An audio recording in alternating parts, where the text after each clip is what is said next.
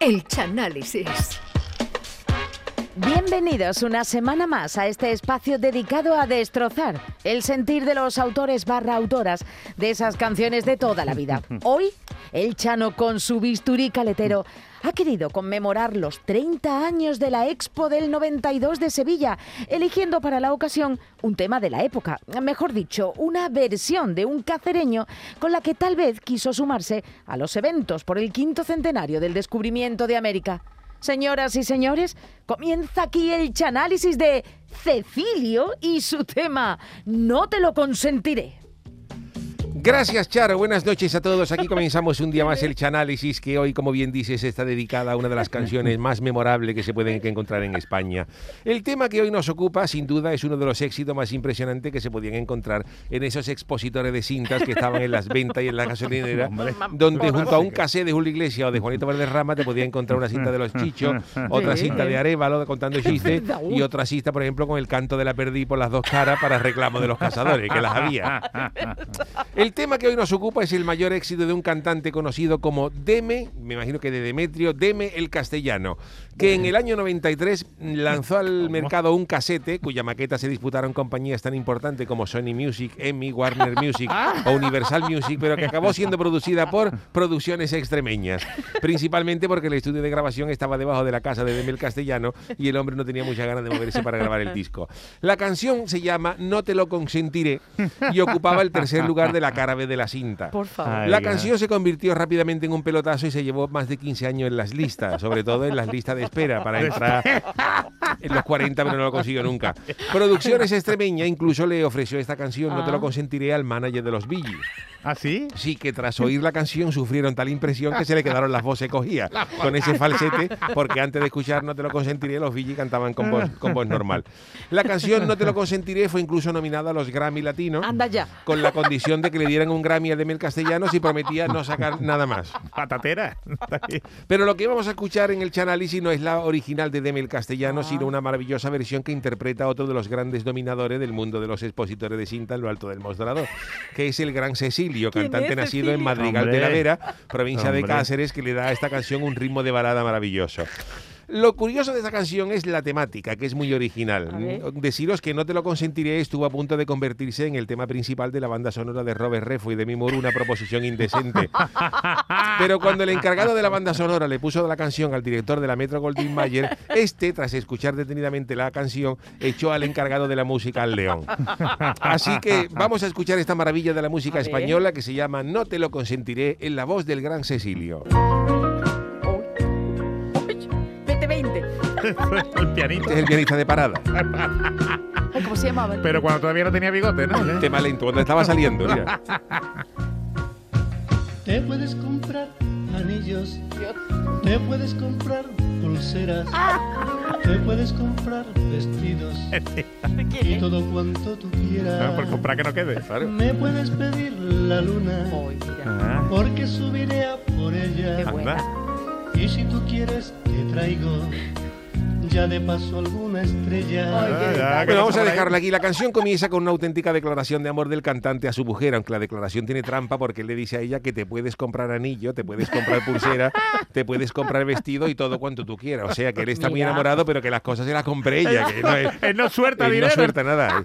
Pero claro, inmediatamente el gacho se da cuenta de que está quedando como un tío más agarrado que una vieja a la barra de un autobús. Perdón, perdón. Más agarrado que una vieja a la barra del autobús. ¿sabes Porque mira que se agarra. porque se agarra para, para no caerse las Un Un mujeres. ¿no? poco, un poco más estar abrazado a la barra. Y eh, entonces le está quedando así como una vieja en la barra del autobús y del tirón le cambia el tercio por algo más romántico y le dice a ella que si quieres me puedes pedir la luna porque subiría por ella, que queda muy bonito. Sí, pero tampoco le cuesta dinero, ¿eh? Claro, por eso es gratis, además de que es imposible, ¿no? O sea que en un principio, para situar la, la- la cosa, tenemos una canción con una pareja de enamorados. Vale. En él es más agarrado que una pelea de pulpo y ella que todavía no sabemos qué intenciones tiene pero que la vamos a descubrir A de ver, inmediato uy, ¿También canta? Pero lo que hoy me has pedido, Ojo, ella le ha pedido algo no te lo consentiré. Uy. Aunque sea como me has dicho, que solo será una vez.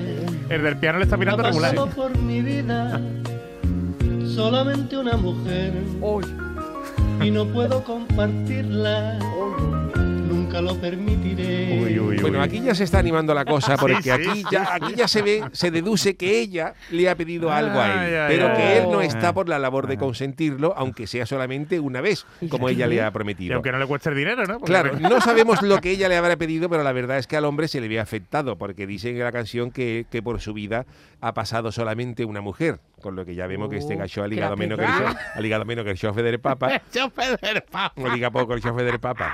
¿eh? Y el Pero es hombre, importante, pero es es importante, importante, pero claro, el chofe del Papa, cuando el Santo Padre entra, parece que ahí en su coche se, se, se- se fuma un cigarrito y eso, pero el, el chofe del Papa no tiene vida. Y no, otra tiene- vez por no puede salir por una borrachera por la noche porque al día siguiente tiene que llevar papa. Entonces el chofe del Papa no liga nada. Pero una papa gorda. Lleva papa, pero no lleva papa. Efectivamente. Hombre, es, es el único es el único al que no puede multar por llevar papa en el coche. O sí, porque según. No, hombre, no. No puede. No puede. Está exento. Está exento. Bueno, pero que digo que este hombre liga poco. Y pero él no está dispuesto a que la relación se le vaya al garete por lo que ella le, ha pedido. Así que vemos como hasta aquí la canción está perfectamente construida, porque después de dos versos deja en suspense cuál habrá sido la petición de la gachí que tanto ha incomodado al hombre. Pero inmediatamente salimos de duda en el estribillo. Porque yo no te puedo consentir Desde los que Piano. tú hagas el amor con cualquiera por ahí. Por la medida, Pero eh, cualquiera. Porque yo Ahora viene muy gordo, ¿eh? no te puedo consentir Hombre. que un hombre que no sea yo Uy, uy, uy. penetre dentro de ti. Venga ya.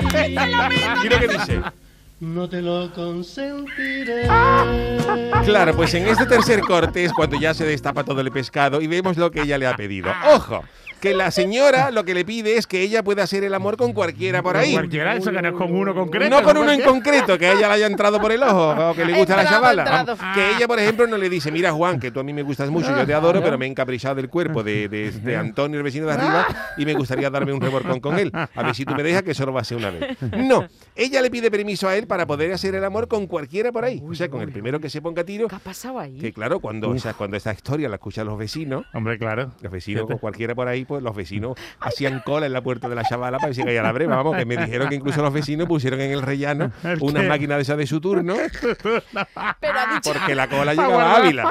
pero ha dicho penetrar, ¿verdad? guardar Claro. Ha dicho penetrar. La letra dice, dice, porque ¿para yo no te puedo consentir de que tú hagas el amor con cualquiera por ahí, que eso es lo que ella Eso le ya había pedido. Y luego ya. dice, porque yo no te puedo consentir que un hombre que no sea yo penetre dentro de ti. Y luego se Uy, quejan de la letra de la motomami, ¿sabes? Del que tú veas, y luego le dan palo a Rosalía. Mira lo que escribía Level Castellano en esta Uy, el balada. Cecilio, uy, el Cecilio. No te lo consentiré, dice.